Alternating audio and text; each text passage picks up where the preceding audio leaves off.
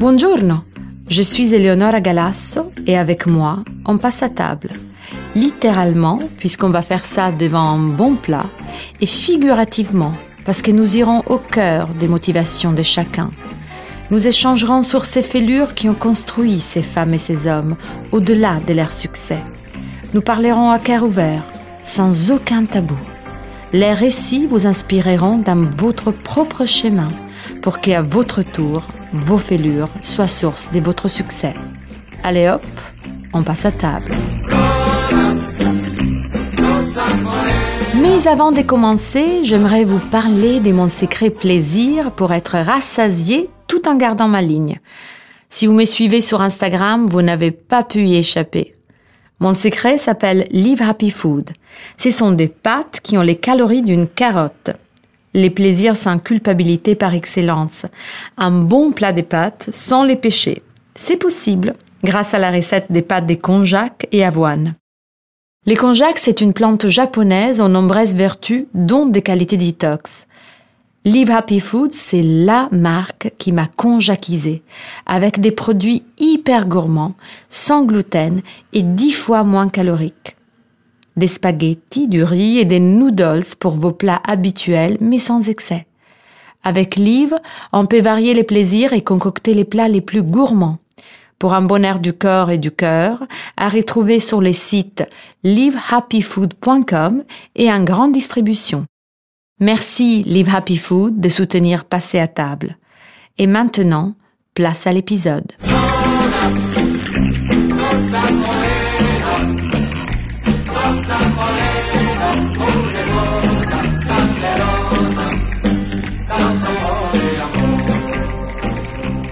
Cordelia de Castellane incarne d'un côté les valeurs liées à l'art des vivres d'une France imagée, faite des tissus braqueniers, des tables raffinées à la lumière intemporelle et tamisée, et de l'autre ceux de la femme entrepreneuse, directrice artistique de Baby Dior ainsi que des Dior Maison. Elle a récemment publié un ouvrage illustrant sa vie bucolique dans un livre édité par Rizzoli et intitulé Ma maison des campagnes. La belle Cordelia de Castellane est une femme à cheval entre les valeurs solides du passé et ceux illuminés visionnaires du futur, un être inspiré, inspirant et une maman comblée des quatre enfants, exquisement française et follement charmante. J'adore cette phrase de Christian Bobin qui affirme que ce qu'on appelle les charmes d'une personne, c'est la liberté dont elle use vis-à-vis d'elle-même, quelque chose que, dans sa vie, est plus libre que sa vie. Cela m'a fait penser à vous. J'adore Christian. Donc c'est parfait. Liberté, convivialité, talent, chaleur, et beaucoup de travail. Merci de passer à table avec nous, chère Cordelia de Castellane. Cordelia, qu'avez-vous appris sur vous au cours de ces derniers deux ans qui ont bousculé tout le monde? D'abord, merci pour cette introduction parce que euh, elle est très jolie. Euh, je ne sais pas si euh, je suis à la hauteur de, tout ça, mais elle est très belle et, merci, ça me fait plaisir. Et, les mots sont, sont, très joliment choisis je pense que nous avons peut-être appris euh, dans une génération qui a été euh, par rapport à nos grands-parents et euh, aux générations du dessus très touchés par des drames de la vie, que ce soit la guerre. Eux aussi ont eu des crises sanitaires très très fortes. on a appris que justement tout ce qu'on avait, euh, n'était pas acquis, que c'était pas euh, des choses qui étaient là pour euh, toujours et que c'était pas la normalité, qu'il pouvait avoir, il pouvait se passer des choses que la vie pouvait en décider complètement autrement.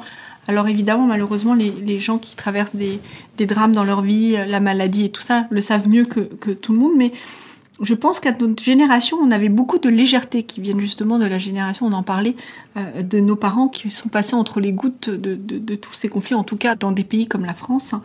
Euh, et, tout d'un coup, on s'est réveillé un matin et euh, y il y avait ce virus qui allait changer notre vie et on allait devoir s'adapter et, puis vivre complètement différemment. Et puis c'est ça la vie en vrai, c'est un matin se réveiller, les choses ont changé. Euh, c'est pas comme nous le pensions, c'est pas comme nous l'imaginions et on doit s'adapter. En quoi vous êtes la même personne que lorsque vous étiez enfant? Belle question. Justement, je pense que j'ai gardé en moi, je le dis très souvent, un côté très très enfantin. D'abord parce que j'ai eu une enfance très très euh, heureuse. Euh, et que je pense que j'ai gardé justement des, des, des, souvenirs qui sont très ancrés en moi et des moments de, de bonheur qui me portent au quotidien et qui me rendent heureuse. Et j'ai toujours eu ce monde très imaginaire dans ma tête. Mmh. Euh, j'ai beaucoup, beaucoup d'imagination, de temps en temps un peu plus qu'il n'en faudrait. Et du coup, j'ai vraiment voulu garder, et je l'ai cultivé, euh, cette âme d'enfant. Donc, je pense que j'ai emmené une grosse, une grande partie de moi à l'intérieur et est un enfant. De temps en temps, je peux de temps en temps même avoir des réflexions d'enfant ou, ou, être surexcité par quelque chose comme un enfant. Des choses très simples qui peuvent me rendre très très heureuse. Euh, J'aime les bonbons comme les enfants. si vous me donnez un gâteau au chocolat, je suis comme un enfant aussi. Et surtout, j'ai encore l'émerveillement. Je ne serais pas capable de créer si je n'avais pas gardé en moi ce côté enfant. Ayant dit tout cela, je pense aussi que du coup, de l'autre côté de moi, il y a un côté beaucoup plus euh, mûr et beaucoup plus vieux. De temps en temps, j'ai même peut-être quelque chose d'assez âgé en moi, puisque euh, mes amis adorent rire de moi parce que j'aime jardiner, j'aime parler de mes fleurs.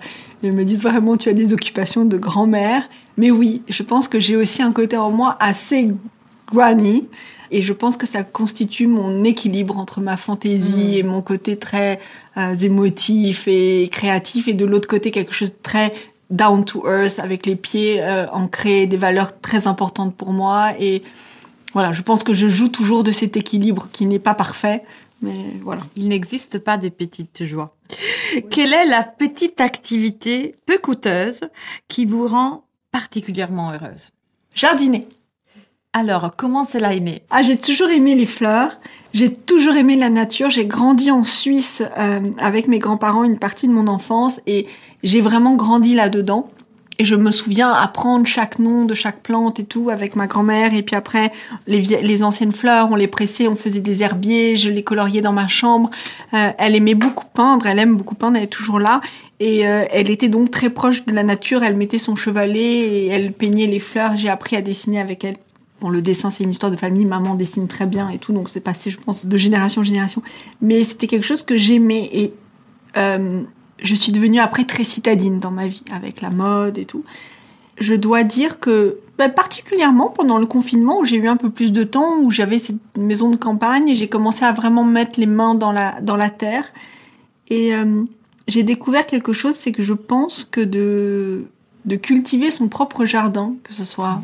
intérieur, comme son jardin euh, extérieur, ça répare les, les choses qui vous font mal. La terre et ce fait de commencer à jardiner, de donner la vie à des plantes et, et les surveiller, bon, euh, c'était un moment de ma vie où je venais de perdre aussi mon père et tout, et je pense que j'ai mis beaucoup de mon deuil, beaucoup de, de mes émotions là-dedans, et ça m'a réparé, ça m'a aidé. Et je vis dans un milieu qui est professionnellement incroyable, très très fort, mais avec beaucoup de challenges, avec beaucoup de pression, mm. euh, avec énormément de travail. Euh, et puis justement, d'avoir ces moments euh, comme ça à, so à soi où on fait des choses où on a vraiment les mains dedans, c'est vraiment le cas de le dire.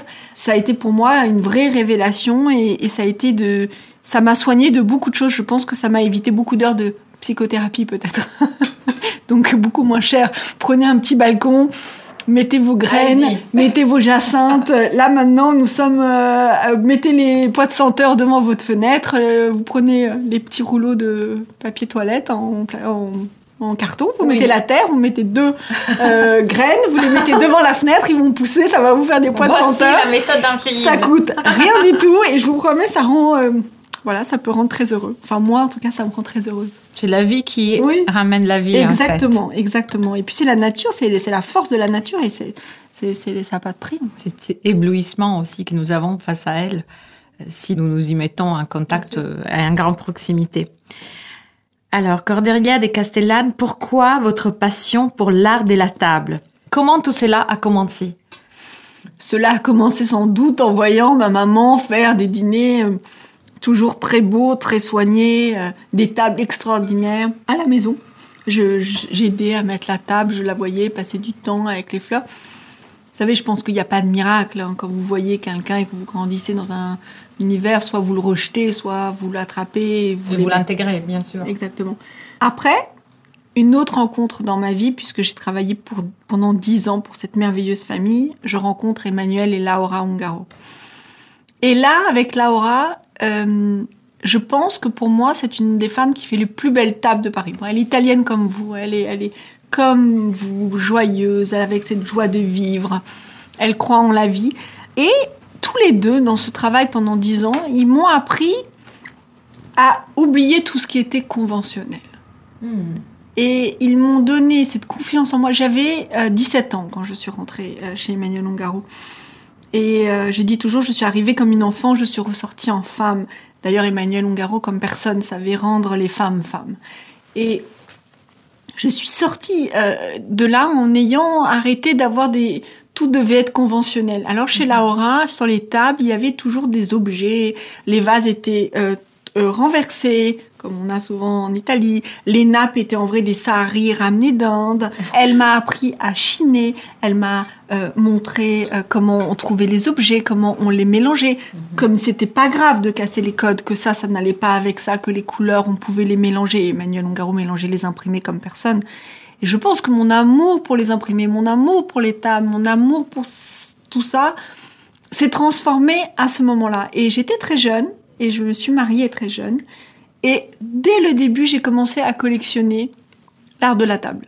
Et c'est devenu une passion personnelle. Avant de rentrer chez Dior, avant de euh, prendre Dior Maison, c'était une vraie passion personnelle que j'avais de collectionner. De... Alors il y a des femmes qui ont des dressings incroyables. Euh, moi, vraiment pas. Mais j'ai des armoires dingue d'assiettes, de nappes, de... et ça m'amuse. Et, plus je trouve des choses improbables, plus ça m'amuse. Vous mélangez euh, selon, selon votre goût du jour, selon l'invité que vous allez recevoir, selon l'atmosphère. Je, je réfléchis pas tellement. C'est assez naturel. Alors euh, aussi là, on pense ah oui, euh, tu prends beaucoup de temps pour faire tes tables, c'est très réfléchi, pas du tout. Mhm. Alors oui, bien sûr pour Dior, quand je crée une collection, quand je réfléchis à la table, Bientôt, nous allons ouvrir cette sublime boutique Avenue Montaigne euh, au mois de mars de, Dior. On va faire des tables pour Dior Maison magnifiques. Bien sûr que là, je réfléchis, j'ai envie de donner de la beauté. Les équipes réfléchissent, c'est un travail euh, d'équipe.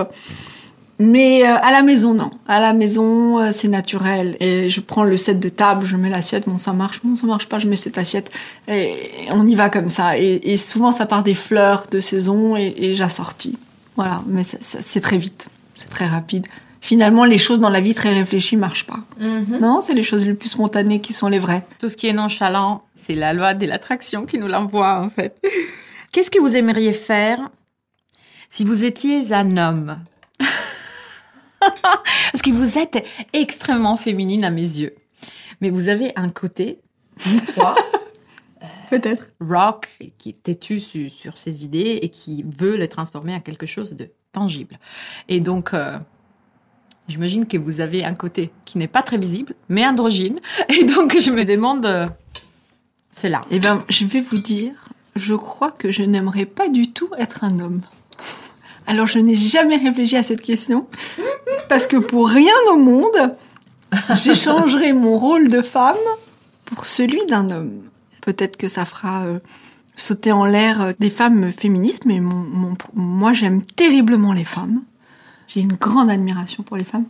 je pense que nous faisons... Euh, on n'a même plus besoin de se battre pour dire que nous sommes féministes ou pas. Des femmes l'ont fait à l'époque quand il fallait le faire, mais... Nous sommes. Nous sommes. Mhm. Moi, je n'ai pas encore rencontré des hommes qui arrivent aux chevilles d'une femme. C'est une réponse exceptionnelle. non, mais des, je parle pas de moi. Hein. Moi, je n'ai pas cette prétention. Je parle de femmes que j'admire, que j'aime, qui se sont euh, battues et tout. Oh, des femmes qui arrivent à jouer de tout ça en étant des femmes et qui arrivent à, éduquer des enfants seuls. Les maris sont partis et tout. Je, je connais très peu d'hommes qui arriveraient à faire tout ça. Donc non, j'ai pas du tout, j'ai même pas réfléchi qu'est-ce que je ferais si j'étais un homme. Si j'étais un homme, j'aimerais être une femme, je crois. Ils vont me détester, les hommes. C'est fabuleux. Et pourtant, j'aime les hommes, hein. j'aime vraiment les hommes. C'est absolument clair, mais, mais c'est clair que vous aimez euh, la, la, destinée qui vous a été si joliment réservée. Quels sont les trois adjectifs qui capturent des choses importantes à votre sujet? Maternelle. Je cherche, hein. C'est difficile de parler de soi comme ça. On passe à table. oui, oui. En vrai, je suis très contradictoire. Mhm. C'est ça qui. C'est pour ça que c'est difficile. J'ai envie de vous dire que je peux être courageuse parfois, mais parfois pas du tout. Comment vous vivez vos contradictions? Oh, comme, comme, comme toute femme de 40 ans, j'essaye de, de, de, régler les contradictions de, de, certaines choses parce que euh, on a envie d'avancer, on a envie d'avancer en bien, on est faite de défauts, donc on a envie de devenir meilleur, on a envie de, de régler certaines euh, choses qu'on a en soi. Euh, donc vous voyez, je vous dis courageuse parce que je pense que sur certaines décisions dans ma vie, j'ai été courageuse, mais sur d'autres choses, par exemple les conflits, je n'aime pas ça vous allez jamais m'avoir dans un conflit. Mm. Je peux prendre des parties très dures et très fermes pour des personnes que j'aime. Mm. Et, être à leur côté euh, quoi qu'il en coûte, même s'ils ont tort, parce que ce sont des gens que j'aime et que je reste près des gens que j'aime. Euh, mais euh, je ne vais pas être quelqu'un de conflictuel. Mm-hmm. Et de temps en temps, ça m'a valu des tours parce que parce que j'aurais dû l'être et que j'aurais dû mettre le point sur la table et j'ai gardé à l'intérieur et, et c'est sorti autrement et hmm. pas comme il fallait. Donc vous voyez, oui, je dirais, si je devais définir un adjectif, je peux être très contradictoire. Euh, des choses importantes pour moi, peut-être maternelles, peut-être généreuses. J'essaye d'être généreuse de cœur et je le fais vraiment volontiers parce que c'est quelque chose qui m'importe. Et puis de temps en temps, à la fois, euh, euh, je peux être très très peureuse. Euh, très introvertie. Mais je, pense aussi, euh, lorsque vous parlez de conflit, ça résonne beaucoup avec moi, euh, ce non-volonté de vivre les conflits, tout simplement parce que s'il y a assez de quelque chose qui n'est pas commune, mais c'est l'essence commun, l'essence commun devrait déjà être la mesure qui montre les points de vue de l'un et de l'autre. Et donc, il n'y a pas nécessité de conflit là où les points de vue sont très clairs. Voilà. On peut s'accorder de ne pas être d'accord, c'est tout. Bien sûr, non, mais je, je, que ce soit en politique, que ce soit pour des histoires culturelles, nous pouvons ne pas être d'accord, hein, d'aimer un auteur, mais de constater que sa plume est bonne, quoi qu'il en soit. Mhm. Mais je ne vais pas aller, si quelqu'un me blesse ou il euh, y a beaucoup de choses qui vont me glisser dessus. Mhm. Alors quelque part, c'est une force mhm. que certains peuvent prendre pour de la dureté. Et d'autres moments, il aurait fallu que je puisse taper sur la table, que je dise les choses, que, que je les exprime. Mhm. Et peut-être que j'ai reçu une éducation qui justement n'était pas comme ça. On gérait ses émotions. On gérait les choses de cette manière. Et ça, de temps en temps, ça m'a valu des tours. Mais ce qui est gagnant chez vous, c'est que par la suite, vous allez vers ce qui vous importe. Donc, vous parlez de cette générosité qui est certainement plus intéressante que vivre un conflit intensément. Ah oui, ça, et plus enrichissante. Et donc, euh, c'est tout à votre honneur, en fait. Euh, cela dit, sans trop y penser, pouvez-vous compléter cette phrase? Pour vraiment me comprendre, il faut savoir que que j'ai mon propre monde. Mon propre monde dans ma tête que, que je pense pas forcément comme tout le monde, que je suis dans les nuages, que je suis pas toujours là. C'est ça. Et temps en euh, euh, je peux avoir l'air euh, négligente ou oublier quelque chose ou c'est pas volontaire. Et c'est pas une excuse, hein. J'essaie de travailler dessus. Mais j'ai vraiment mon propre monde à moi dans ma tête. Je sais pas où je suis la moitié du temps. Je, je flotte. Vous restez mystérieuse pour vous-même. Oui, et, oui, c'est ça, ça doit être ça. Une compagnie formidable. Oui, alors, ah, ah, ben, je me sens très bien en ma propre compagnie. et, je, pense que oui, de temps en temps, euh, mon homme me dit euh, Tu n'es pas toute seule là-haut dans la tête. Non, je suis certainement pas toute seule. Ça parle, ça échange. Donc, j'ai. Euh, oui, pour, pour vraiment bien me comprendre, et, je pense que mes amis très chers l'ont compris, ils disent bon, cherchez pas, elle, est dans son truc à elle. Ou ah, tu sais, on sait toujours pas si Cordélia va venir ce soir. Elle a pas, elle va venir. Juste, elle t'a pas répondu parce que c'est Cordélia, elle est out. Ça veut pas dire qu'elle sera pas là parce que je serai toujours là. Mhm. Mais c'est juste, je, je, flotte. J'ai mon rythme. Et si on essaie trop de casser ce rythme, mm. euh, c'est pas bon. Ça, ça me, je me sens agressée et tout Oui. ça. Ça, ça vous brise. Hmm. Voilà. Et, et ce monde-là, il est, euh, euh, il est clé pour moi, pour, euh, pour euh, pouvoir produire tout ce que je produis, pour être tout simplement euh, la personne que je suis et, et mon équilibre. Vous parlez de vos amis proches. Et donc, parlons personnes de votre vie. Quelles sont les trois personnes qui ont été les plus influentes pour Cordelia de Castellane? Alors, vous voyez, on parlait des femmes, et pourtant, je vais vous répondre que ce sont des hommes.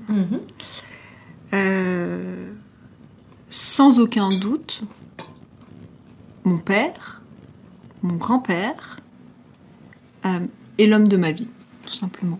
Parce que d'abord, quand vous choisissez l'homme de votre vie, vous choisissez quelqu'un euh, qui, dans votre réflexion, oubliez hein, le fait de vivre avec lui, pas vivre avec lui, d'être. euh, je parle pas de, conven- de conventionnalité, d'être marié, pas marié. Je, je parle de l'homme que vous aimez, l'homme avec qui vous avez euh, euh, un échange, euh, une relation, euh, euh, euh, avec qui vous choisissez ou pas de faire des enfants. euh, Mhm. de- je ne veux pas dire par là qu'il faut se marier ou être à deux ou machin. En tout cas, pour une femme, on est libre d'être ce qu'on veut, mais pour moi, la personne qui est dans ma vie que j'aime, à qui je donne euh, mon cœur, c'est quelqu'un avec qui je peux échanger, euh, me m'ouvrir à, à- à cœur ouvert, dire tout, euh, les choses sans me sentir euh, euh, dégradée.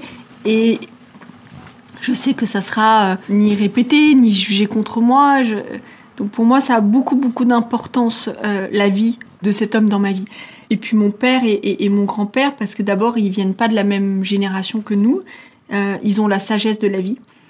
Et puis nous, les femmes, de temps en temps, on peut monter quand même beaucoup de choses un peu de manière drama. On peut être un peu des drama queens, non? On peut Oui, on nous dit un truc et tu comprends, il m'a dit ça et ça m'a fait ça et, et les hommes ça ça ça, ça, n'existe pas, ils sont là mais tu, tu es en train de me parler de quoi là? De quoi tu es en train de me parler? C'est inexistant. Est-ce que tu es vrai? Ils ont ce côté où tout d'un coup tout devient beaucoup plus froid, tout devient beaucoup plus rationnel, tout devient et donc c'est pour ça que je me suis beaucoup beaucoup appuyée. Et là je vous parle de trois personnes, mais j'ai des amis merveilleux, j'ai des hommes en amis qui qui sont merveilleux. Et, et- et je, je pense que vraiment, sincèrement, je, je- toutes les grandes décisions que j'ai prises dans ma vie, j'ai consulté ces amis qui, qui sont mes piliers. Ils sont parfois des hommes un peu plus âgés que moi. Mhm. Je crois que ça me rassure. Et je pense surtout qu'ils ont la sagesse. Et voilà, ce sont des piliers pour moi. Et mon grand-père m'a m'a donné l'apprentissage de la vie et des valeurs très très fortes. C'est lui aussi qui m'a donné le goût de la musique, le goût de la littérature, euh, qui m'a appris aussi euh, le travail. J'habitais en Suisse dans un petit village, il temps en temps il neigeait. Il n'était pas question qu'on me dépose en voiture ni rien. Je traversais avec mon. On avait des petits gilets fluo. Je traversais le village sous la neige, il faisait moins 5, j'avais toute petite, avec toute seule avec mon sac à dos. Je faisais trois caprices et demi, c'était fini. Il y avait même pas question de caprice. Et je pense qu'il m'a donné un peu ce côté euh, j'ai peur de rien. Alors je vous disais que j'étais peureuse, c'est des choses très peureuses, mais pour tout ça, ça, ça voulait dire avance ma fille. Et après mon père m'a accompagnée dans les bonnes décisions, a su avec beaucoup de douceur euh, me remettre de temps en temps à ma place. Des fois où je voulais laisser tomber quelque chose, laisser tomber un job parce que j'en pouvais plus, machin. Hop, il me remettait au pas et euh, euh, il avait trois phrases clés et c'était fini, on n'en parlait plus. Et d'ailleurs, mon père était un très très grand féministe de lui-même. C'est-à-dire que pour lui, les femmes, c'était ce qui faisait tourner la, la, la- terre. Donc j'adorais ça. J'avais beaucoup beaucoup d'admiration pour lui et il m'a toujours bien conseillé. Voilà.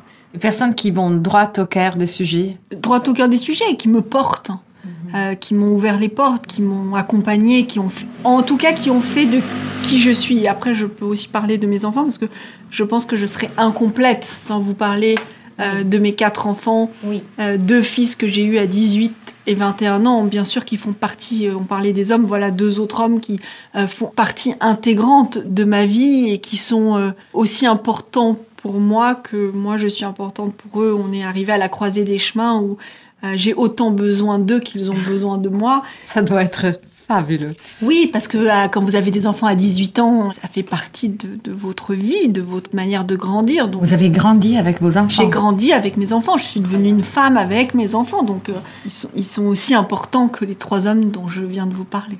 Donc vous avez trois garçons et une fille.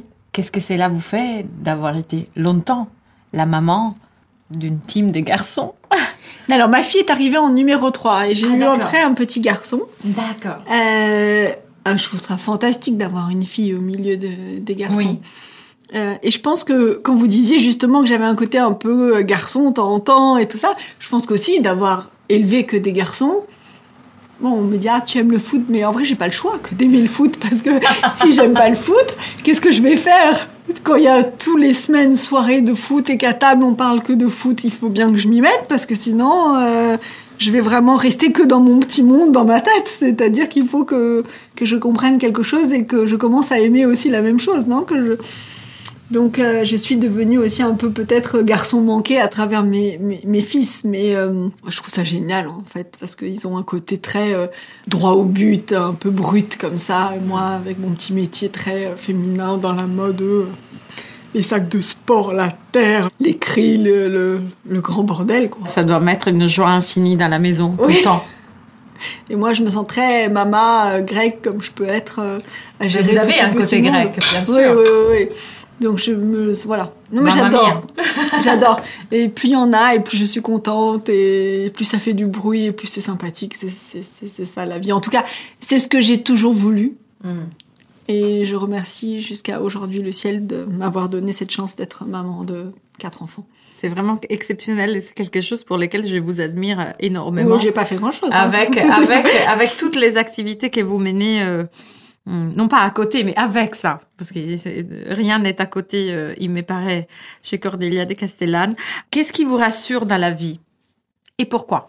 Alors je vais vous dire sincèrement, il n'y a pas grand chose qui me rassure dans la vie. Je peux être assez anxieuse. Vous voulez dire, vous parliez des circonstances des vies, vous parliez de cette éducation euh, reçue par vos grands-parents euh, qui, qui vous ont transmis euh, Euh. cette idée que tout est fait des circonstances? Je suis quelqu'un de très très superstitieux. Je je prends jamais rien pour acquis. Je vous voyez là, je parle de mes enfants et en même temps dans ma tête, je me dis ah, je devrais pas trop dire à quel point j'ai de la chance d'avoir ça parce que ça peut arriver quelque chose. Vous voyez, je suis très superstitieux. J'ai ce côté, j'ai ce côté grec qui peut être aussi un peu dramatique. Vous savez, on dit les dieux sont jaloux, donc on fait très attention. On a toujours l'œil sur nous, qui nous protège. On est, je suis très croyante et tout, donc euh, très contradictoire encore tout ça.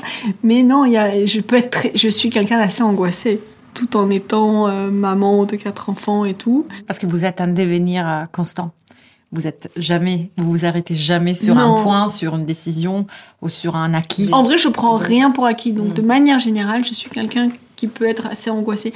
Donc, j'ai envie de vous dire, il n'y a pas grand-chose euh, qui me rassure. Par contre, passer la porte de la maison le soir, dans un univers de famille, être dans mon cocon, de, justement, on parlait des tables, mais justement d'être à table en famille ou avec les gens qu'on aime, euh, juste d'avoir ce nid, d'avoir ce repère comme ma maison à la campagne. Alors ça, bon, ça, ça semble pas grand-chose, mais ce sont des moments qui me rassurent. Et puis, euh, la beauté me rassure. La beauté est quelque chose qui me rassure. Entrer euh, dans un musée comme ça, qui vous transporte avec des toiles. comme. M'asseoir là, cette émotion de, de- de- de très belles choses, d'une très belle vue, de traverser le pont à Paris pour aller de l'autre côté, cette beauté que- qu'on vous offre me rassure. C'est fragile, hein Mais c'est bien effronté, comme on aime cette beauté. Quelle a été votre plus grande fortune? Je pense celle de donner la vie, d'être maman, je reviens dessus, mais euh, pour moi, c'est personnel et je, je respecte complètement d'ailleurs euh, les femmes qui ont aucune envie de, de- de ça et, c'est, Mhm. et, et c'est- et je le comprends d'ailleurs, hein, je- je- même, peut-être même un jour sur deux. Mais en tout cas, pour moi, ça a été une euh, très très grande richesse. Ça avant tout, bien avant tout. Et puis, de temps en temps, de manière un peu égocentrique, parce que nous, euh, quand on fait quelque chose, on a toujours un peu d'égocentrisme, euh, de voir des choses que j'ai imaginées prendre vie. Voilà. Donc c'est de donner la vie À des à projets. des êtres ou à des à projets. des projets, voilà, ça m'a enrichi énormément. euh, ou d'aider quelqu'un.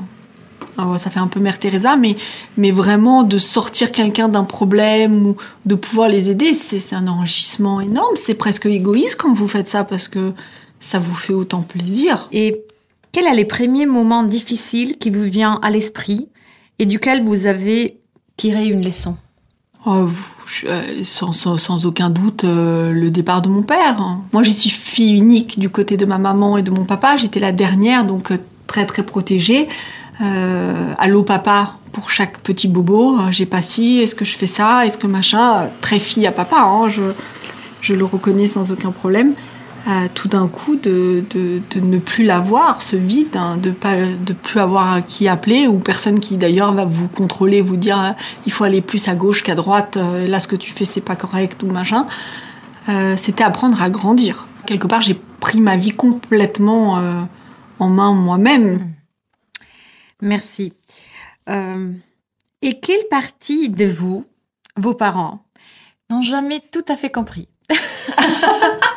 Oh là là oh, je pense que ma maman vous dirait qu'elle comprend pas grand chose euh, de mon mode de fonctionnement. Elle pense que je suis euh, très secrète, très mystérieuse, euh, très introvertie.